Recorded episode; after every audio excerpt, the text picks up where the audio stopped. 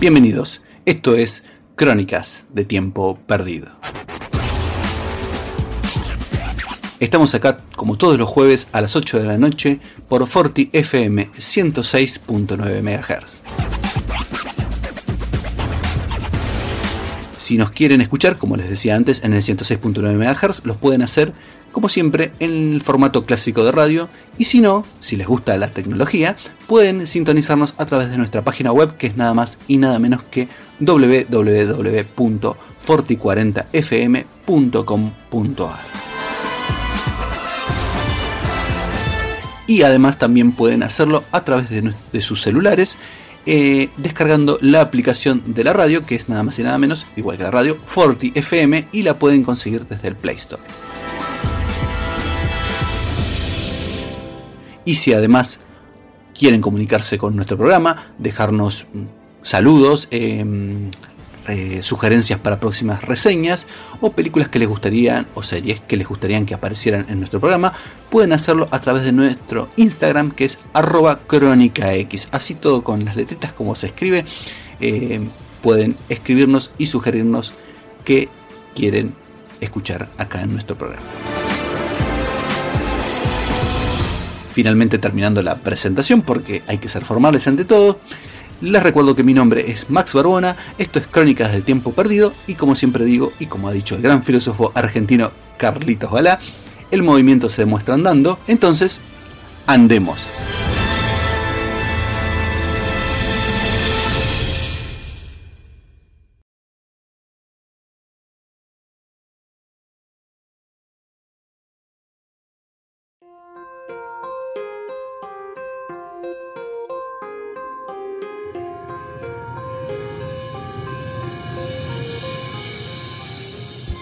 Y ahora en Crónicas de Tiempo Perdido vamos a hablar de una película que tengo que reconocer que me dejó gratamente sorprendido. Vamos a hablar de Avengement, que la pueden encontrar en la plataforma de Netflix, protagonizada por Scott Atkins, amigo de la casa, y dirigida por Jesse B. Johnson.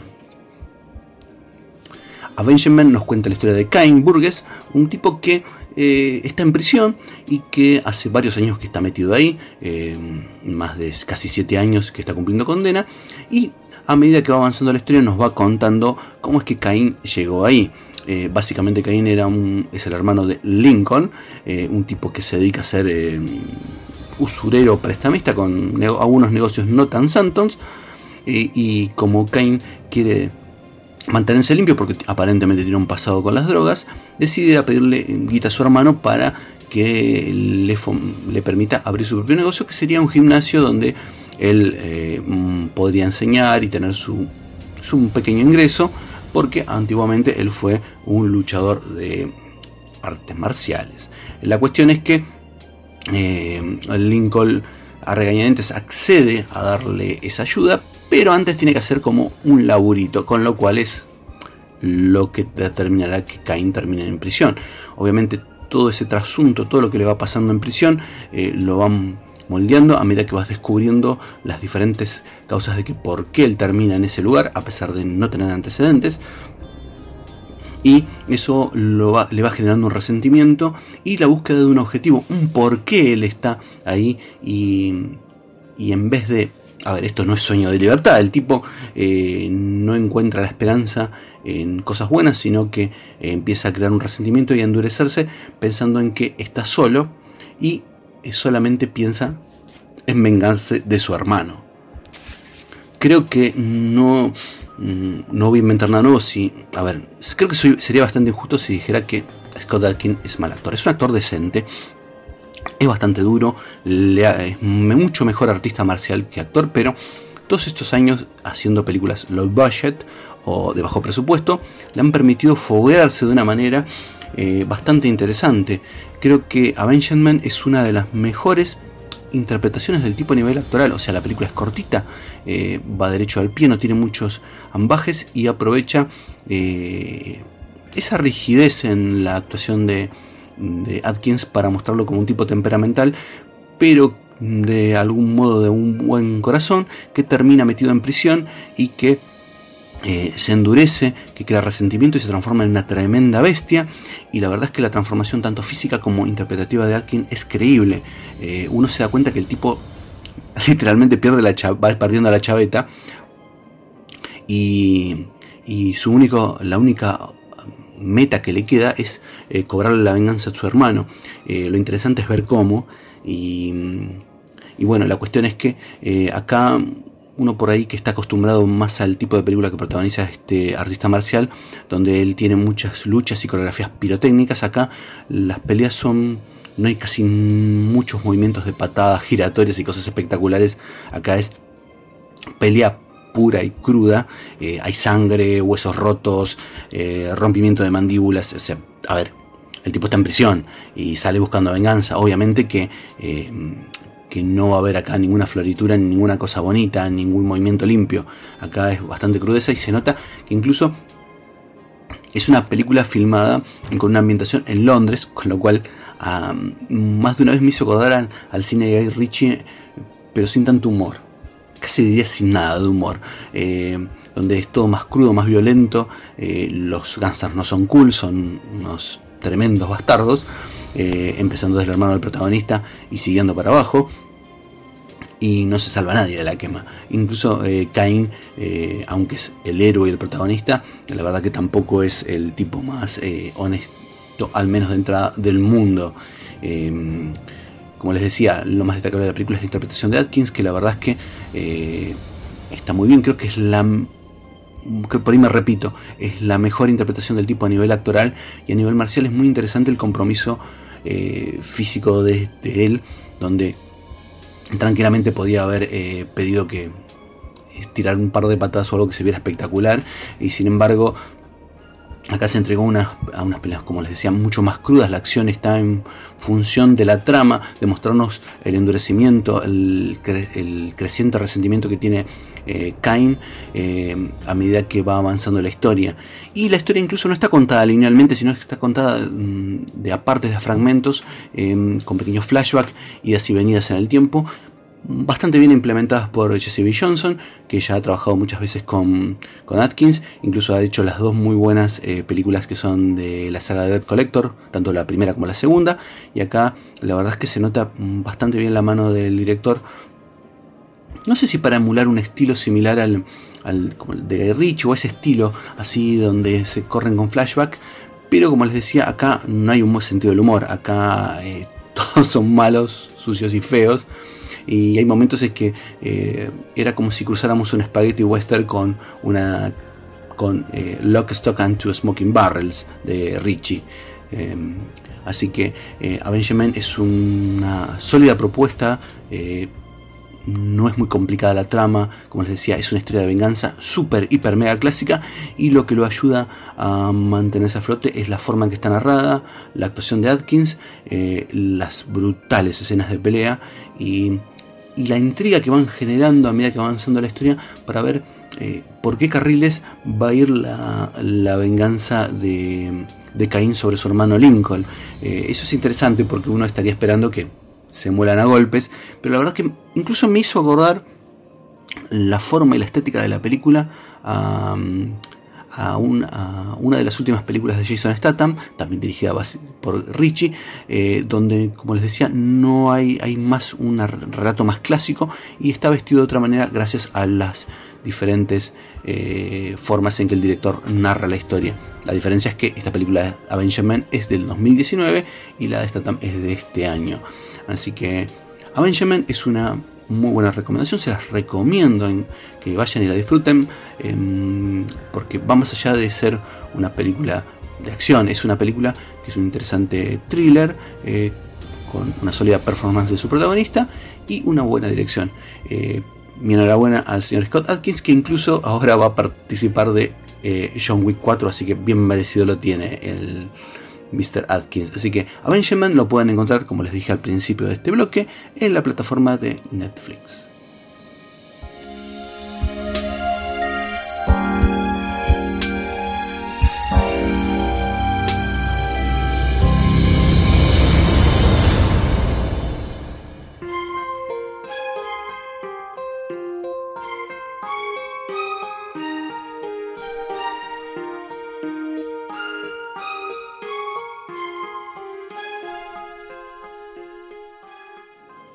La música en Crónicas de Tiempo Perdido con Leverage y su tema Superstition.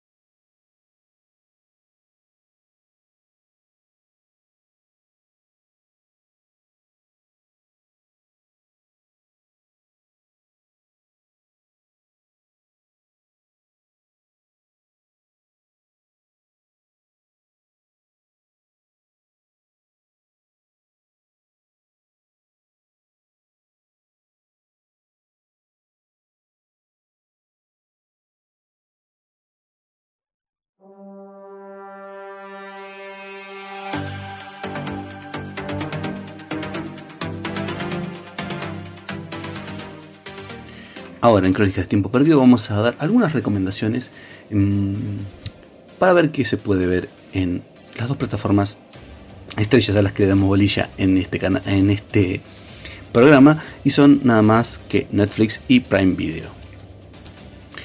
Por un lado vamos a inclinarnos por la ciencia ficción, en el lado de Netflix, donde tenemos, perdón, las dos primeras temporadas de la serie animada del Adult Swim de Final Space. Sí, una muy buena serie, especialmente a mí me gusta mucho la primera temporada, donde combina bastante bien eh, la parte más dramática con el humor, eh, es bastante emotiva. La segunda temporada no soy tan fan, tendría que darle una segunda oportunidad de reverla, pero eh, como recién cerca de fin de año va a estar la tercera temporada de Netflix, la pueden encontrar ya subtitulada en idioma castellano a la tercera temporada por medios alternativos. Y les puedo asegurar que viene con vibras más parecidas a la primera temporada. Pero como no quiero solamente dejarles em, de una serie animada, vamos a seguir con otras cosas relacionadas con la animación, pero vamos a ir al yo diría, el paraíso del science fiction, em, del sci-fi en la animación, que es Japón. En este caso les recomiendo porque en la plataforma de Netflix está de 1988 la película Akira, el clásico de Katsuhiro Otomo, super, hiper, mega eh, ciencia ficción, eh, no sé si decir post-apocalíptica, porque no es un spoiler, cuando empieza la película empieza contándote que todo vuelve al carajo en Tokio y que se reconstruyó como Neo Tokio, valga la originalidad de los protagonistas. La cuestión es que acá seguimos eh, la historia de Tetsuya Kaneda, dos pibes que están en una banda de moteros eh, en este futuro de porquería y hay toda una serie de rebeliones, eh, movimientos políticos, militares atacando y en el medio unos experimentos mm, bastante jorobados que tienen que ver con el Akira del título. Ustedes me dirán, basta Tetsuya Kaneda, pero no hay ninguna Akira acá vean la película y van a descubrir lo que es un super clásico con todos los méritos, con una animación espectacular que ha envejecido jodidamente bien. Creo que no habría hoy en día eh, mucha gente que pudiera generar visualmente lo que genera la película Akira. Y ya que estamos con el tono cyberpunk, eh, vamos a hablar también del año 1995, otra de mis películas favoritas de animación de sci-fi, eh, que también está en la plataforma de Netflix, es Ghost in the Shell. Corrijo, estoy hablando de Ghost in the Shell, la película animada del 95, no la versión nueva live action protagonizada por Scarlett Johansson. Si quieren pueden verla. Yo les recomiendo que vean la original, donde tenemos a mm, Makoto Kusanagi, una mm, miembro del equipo de unas fuerzas especiales, que está intentando detener a un ciberterrorista que está haciendo pelota todo. Pero a su vez, mientras Makoto intenta descubrir dónde y quién es este terrorista, va a empezar a descubrir tal vez quién es ella, o por lo menos qué es ella, o cuál es su lugar en todo este quilombo. La verdad es que Ghost in the Shell es una mm, historia muy buena que, eh, aparte de esta película, generó eh, diferentes series como Alone Complex, eh, que creo que también está en la plataforma de Netflix. El Eva Action que ya les mencioné y de otras series más que también vienen a complementar. Incluso tiene una secuela que se llama Ghost in the Shell 2 Innocence que está bien, no es la gran cosa. Pero bueno, les sugiero que vean esta, la original, que es, la verdad que es canela en rama. Y antes de pedirme la parte de sci-fi en la plataforma de Netflix, también les recomiendo que vean Ergo Proxy, una serie también de una serie de sci fiction, eh, de ciencia ficción, lo dije re mal, de sci-fi. Em, donde tenemos al Ergo Proxy del título, que la, serie es del 2006, donde el Ergo Proxy del título, como les decía, es un monstruo que está asesinando gente y una investigadora empieza a ir eh, tras él. Mm, ciencia ficción muy, muy de principios del siglo, muy del 2000, muy rara, extraña, con muchas cosas psicológicas enrevesada. Eh, no sabría bien cómo describirlas, pero está buena, te va agarrando y te va atrapando, tiene un ritmo mucho más, eh, menos dinámico que otras eh, series de ciencia ficción, es más pensante y obviamente tiene esa, esa cuota así rara, oscura, dark en la animación y en la estética de la misma serie. Como les dije, todas estas eh, series, tanto Final Space, Ergo Proxy y los largometrajes de Akira y Ghost in Shell, los pueden encontrar en la plataforma de Netflix. Pero mientras ustedes piensan que, che, dijiste Prime Video también, claro que sí, obvio. Entonces vamos en la plataforma de Prime Video a recomendarle un par de pelis de acción, una tanda interesante de muy buenas películas de acción. Eh, la primera es em, de Tom Clancy Sin Remordimientos o No Remorse, protagonizada por Mike B. Jordan, un thriller mm, competente, interesante, eh, lo ayuda mucho la presencia de Mike B. Jordan Eh, también que interprete o sea una reversión del personaje John Clark. Eh, para los que no lo sepan, John Clark en las novelas de Tom Clancy es un hombre caucásico y en este caso, al ser interpretado por Michael B. Jordan, es afroamericano, lo cual no sé si afecta al desarrollo de la, de la película. Por ahí a, la gente que está acostumbrada a imaginárselo de determinado modo en el universo de Tom Clancy, que si no me falla la memoria, John Clark ha aparecido en las películas viejas de, de como creo que es Juego de Patriotas, eh, interpretado por William Dafoe. Pero bueno, eh, en este caso tenemos a Michael B. Jordan, así que es bastante interesante la película. No sé si es la octava maravilla, pero es entretenida. Eh, también podemos recomendarle El Fugitivo, protagonizada por Aaron Eckhart, donde interpreta a un ex agente de la CIA que se reencuentra con su hija y empiezan a disparar para todos lados porque obviamente alguien dijo, che, qué buena idea sería meternos con este tipo y hacerle cargar todo el quilombo de una conspiración. Bueno, es mala idea. Eh, eh, la verdad que está muy sólido, es la peli también, es súper entretenida para pasar el rato, tampoco esperen tirar manteca al techo.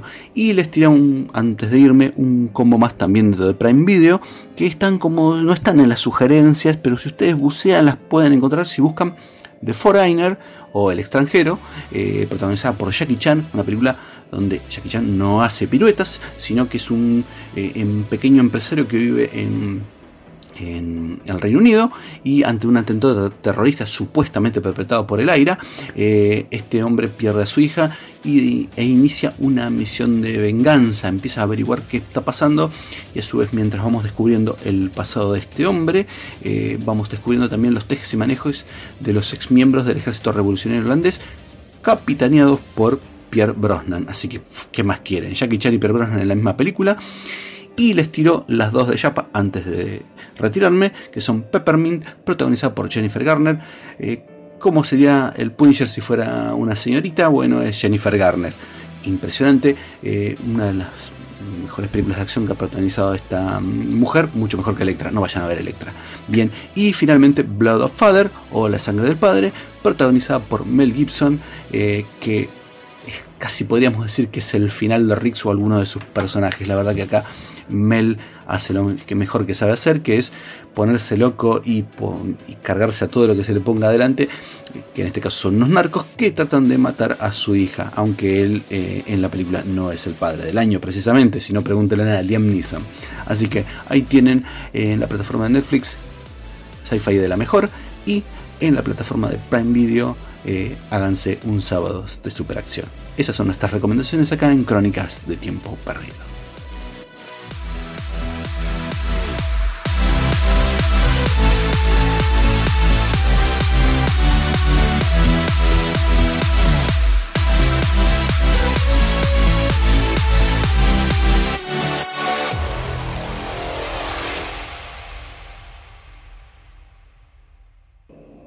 Y seguimos musicalmente hablando con Arctic Rain y el tema Night After Night.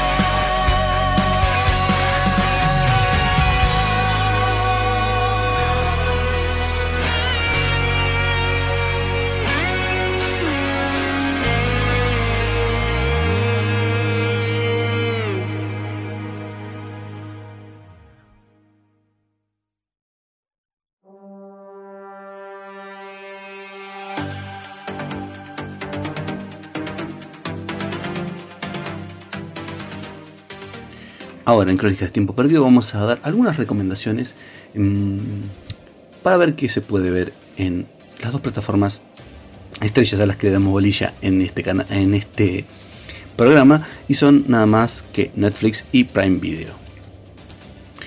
Por un lado vamos a inclinarnos por la ciencia ficción, en el lado de Netflix, donde tenemos, perdón, las dos primeras temporadas de la serie animada del Adult Swim de Final Space, Sí, una muy buena serie. Especialmente a mí me gusta mucho la primera temporada, donde combina bastante bien eh, la parte más dramática con el humor. Eh, es bastante emotiva. La segunda temporada no soy tan fan, tendría que darle una segunda oportunidad de reverla. Pero eh, como recién cerca de fin de año va a estar la tercera temporada de Netflix, la pueden encontrar ya subtitulada en idioma castellano a la tercera temporada por medios alternativos. Y les puedo asegurar que viene con vibras más parecidas a la primera temporada.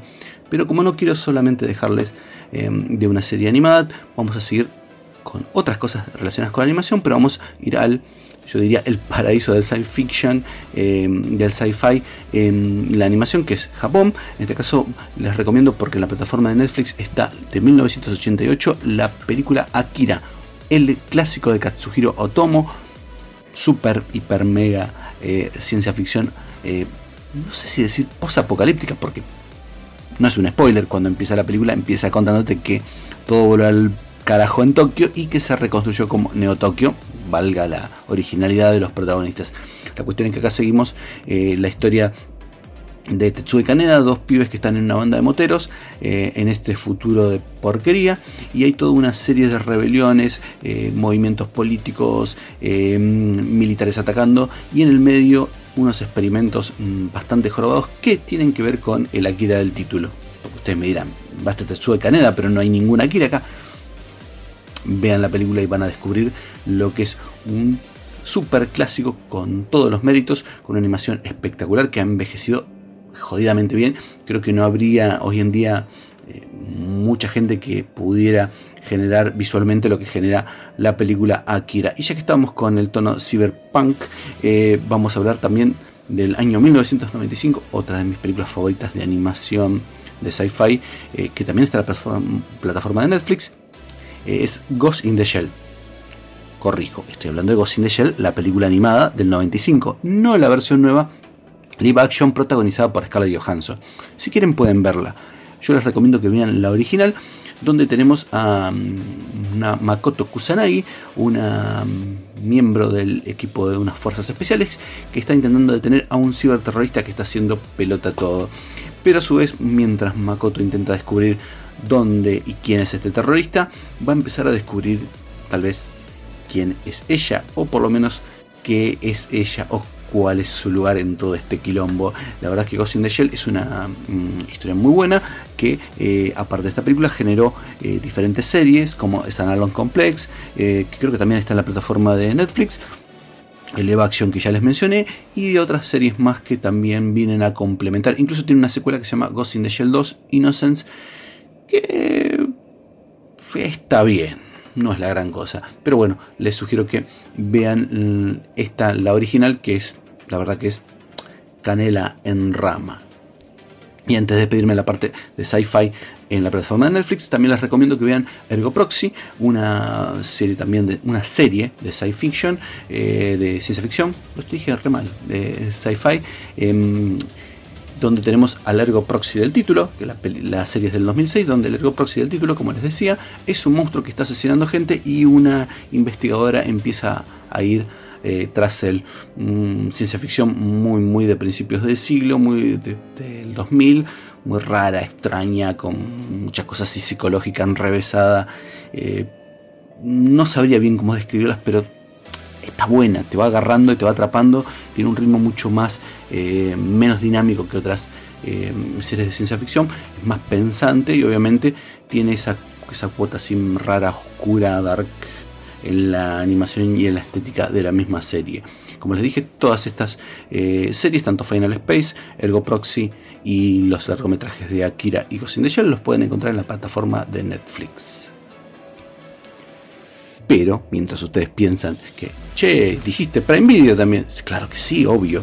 Entonces vamos en la plataforma de Prime Video a recomendarle un par de pelis de acción, una tanda interesante de muy buenas películas de acción. Eh, la primera es em, de Tom Clancy Sin Remordimientos o No Remorse, protagonizada por Michael B. Jordan, un thriller mm, competente, interesante, eh, lo ayuda mucho la presencia de Michael B. Jordan. Eh, también que interprete o sea una reversión del personaje de John Clark. Eh, para los que no lo sepan, John Clark en las novelas de Tom Clancy es un hombre caucásico y en este caso, al ser interpretado por Michael B. Jordan, es afroamericano, lo cual no sé si afecta al desarrollo de la, de la película. Por ahí a, la gente que está acostumbrada a imaginárselo de determinado modo en el universo de Tom Clancy, que si no me falla la memoria, John Clark ha aparecido en las películas viejas de como creo que es Juego de Patriotas, eh, interpretado por William Dafoe. Pero bueno, eh, en este caso tenemos a Michael. Jordan, así que es bastante interesante la película. No sé si es la octava maravilla, pero es entretenida. Eh, también podemos recomendarle El Fugitivo, protagonizada por Aaron Eckhart, donde interpreta a un ex agente de la CIA que se reencuentra con su hija y empiezan a disparar para todos lados porque obviamente alguien dijo, che, qué buena idea sería meternos con este tipo y hacerle cargar todo el quilombo de una conspiración. Bueno, es mala idea. Eh, eh, la verdad que está muy sólido, es la peli también, es súper entretenida para pasar el rato, tampoco esperen tirar manteca al techo. Y les tiré un, antes de irme un combo más también dentro de Prime Video, que están como, no están en las sugerencias, pero si ustedes bucean las pueden encontrar si buscan The Foreigner o El extranjero, eh, protagonizada por Jackie Chan, una película donde Jackie Chan no hace piruetas, sino que es un eh, pequeño empresario que vive en en el Reino Unido y ante un atentado terrorista supuestamente perpetrado por el AIRA, eh, este hombre pierde a su hija y, e inicia una misión de venganza, empieza a averiguar qué está pasando y a su vez mientras vamos descubriendo el pasado de este hombre, eh, vamos descubriendo también los tejes y manejos de los ex miembros del ejército revolucionario irlandés capitaneados por Pierre Brosnan. Así que, ¿qué más quieren? Jackie Chan y Pierre Brosnan en la misma película y les tiró las dos de Yapa antes de retirarme, que son Peppermint, protagonizada por Jennifer Garner. Eh, ¿Cómo sería el Punisher si fuera una señorita? Bueno, es Jennifer Garner. Impresionante, eh, una de las mejores películas de acción que ha protagonizado esta mm, mujer, mucho mejor que Electra, no vayan a ver Electra. Bien, y finalmente Blood of Father o La sangre del padre, protagonizada por Mel Gibson, eh, que casi podríamos decir que es el final de Riggs o alguno de sus personajes. La verdad que acá Mel hace lo que mejor que sabe hacer, que es ponerse loco y, cargarse a todo lo que se le ponga adelante, que en este caso son unos narcos que tratan de matar a su hija, aunque él eh, en la película no es el padre del año precisamente, si no pregúntenle a Liam Neeson. Así que ahí tienen en la plataforma de Netflix Sci-Fi de la mejor y en la plataforma de Prime Video eh, háganse un sábado de superacción. Esas son nuestras recomendaciones acá en Crónicas de Tiempo Perdido.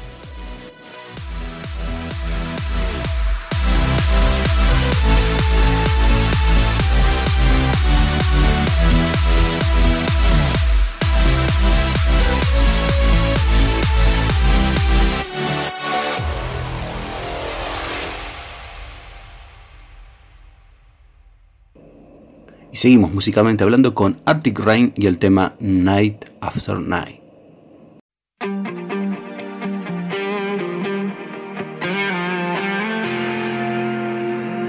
Night after night.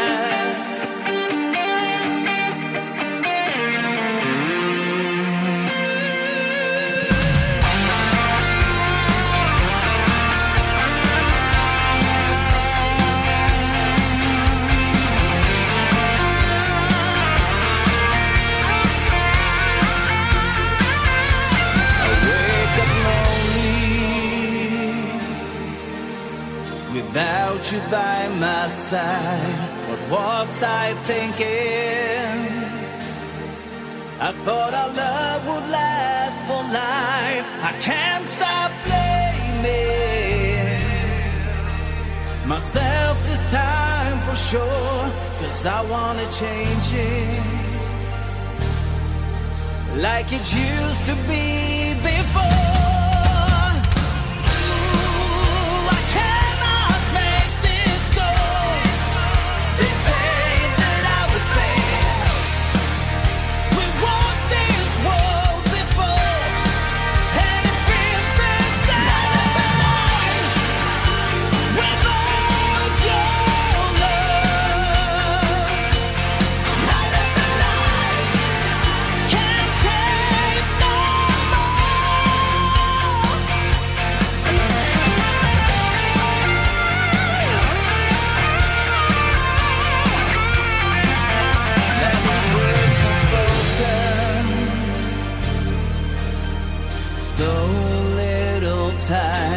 Crónicas de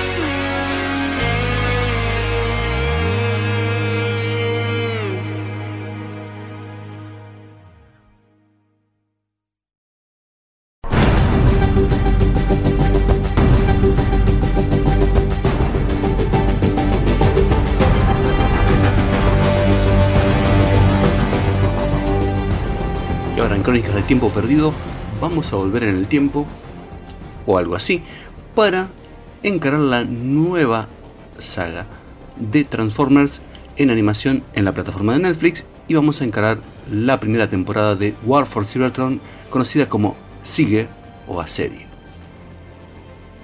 Los Transformers, al igual que muchas, muchas, muchas franquicias, de He-Man, de la que ya hemos hablado acá en Crónicas de Tiempo Perdido, eh. Show, y Tortugas Ninjas y demás, como decía, franquicias de los años 80, en realidad fueron productos, la mayoría, creados originalmente para vender juguetes.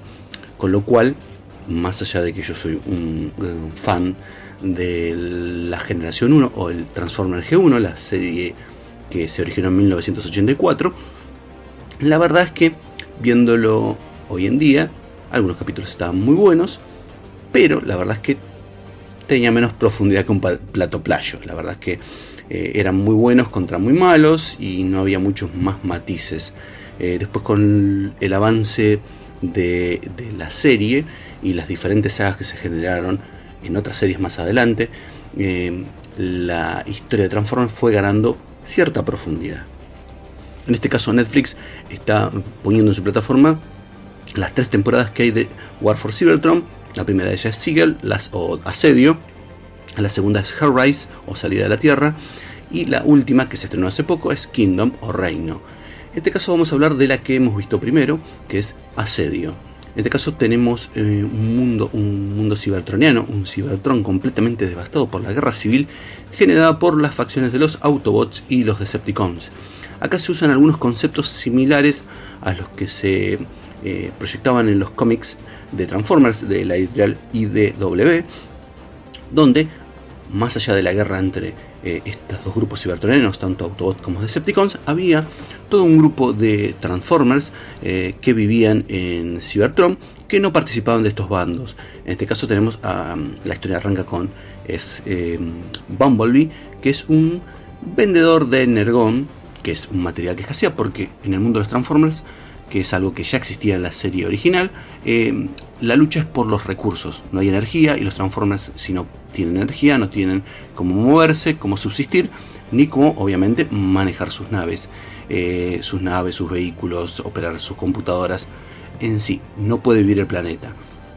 La cuestión es que este, Bumblebee, eh, justo en este trasunto de vender Energon, nos termina mostrando a las facciones de Autobots y Decepticons pero sin que el protagonismo recaiga sobre este personaje, sino que se nos va mostrando a cada uno de los miembros, como les decía, de estas facciones.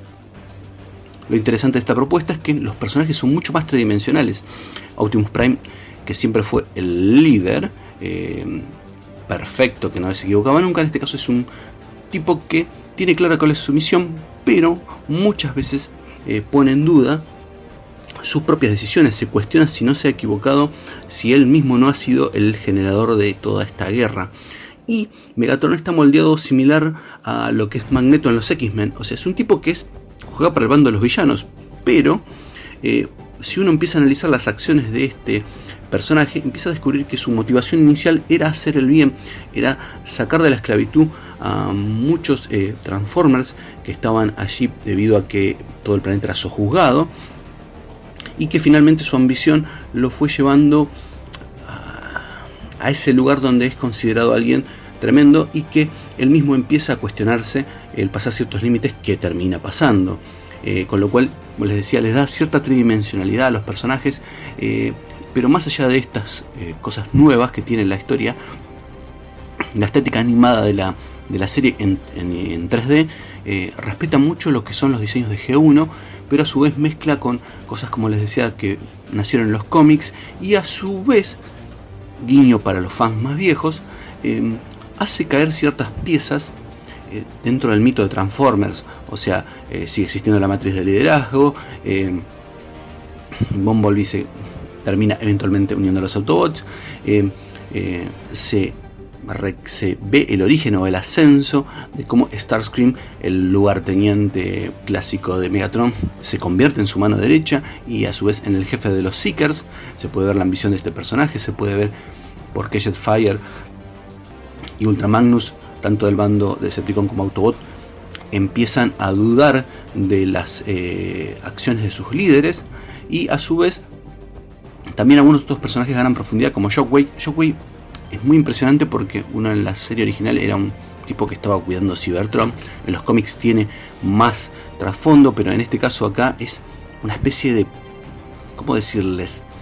Un Doctor Armin Sola en el universo cinemático de, Ar, de, Marvel. Es una especie de Mengele, un tipo que no duda en torturar y en someter a experimentos a los robots para eh, lograr sus objetivos y a su vez los objetivos que le propone Megatron.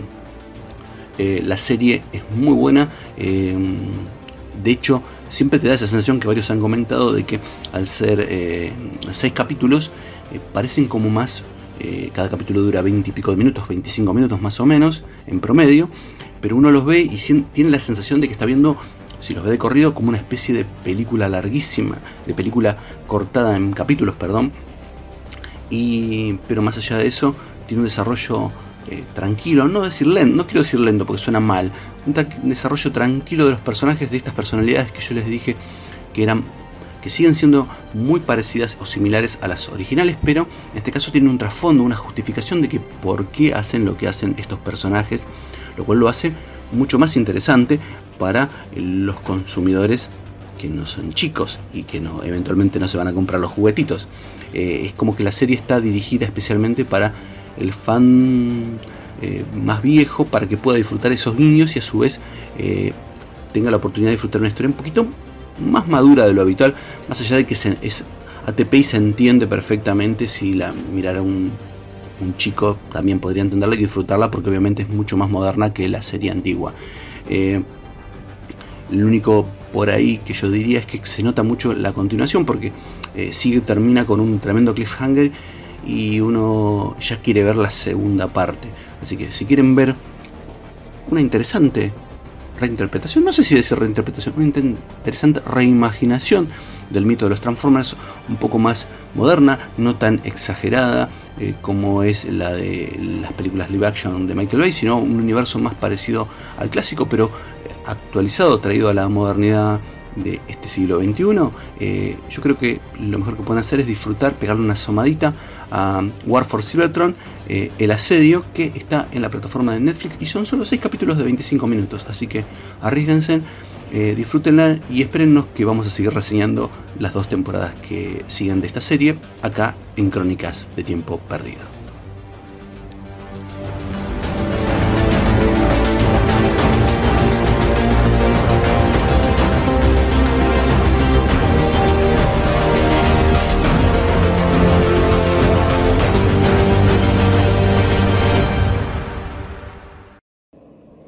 En Crónicas de Tiempo Perdido, la música con Art Nation y el tema Who We Are.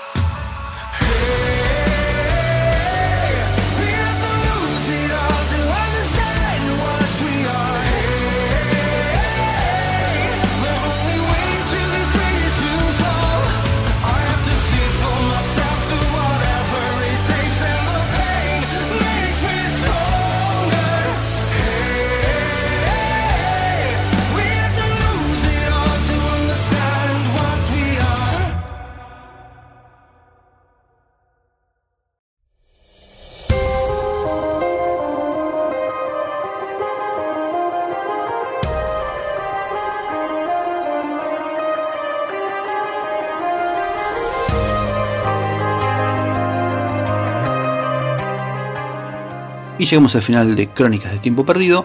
Esto ha sido todo por el día de la fecha. Espero que hayan disfrutado del programa. La semana que viene tenemos más reseñas de películas y de series acá en Forti 106.9 MHz. Los espero la semana que viene, el próximo jueves a las 8 de la noche. Y por lo tanto, hasta que nos veamos, tengan una muy buena semana.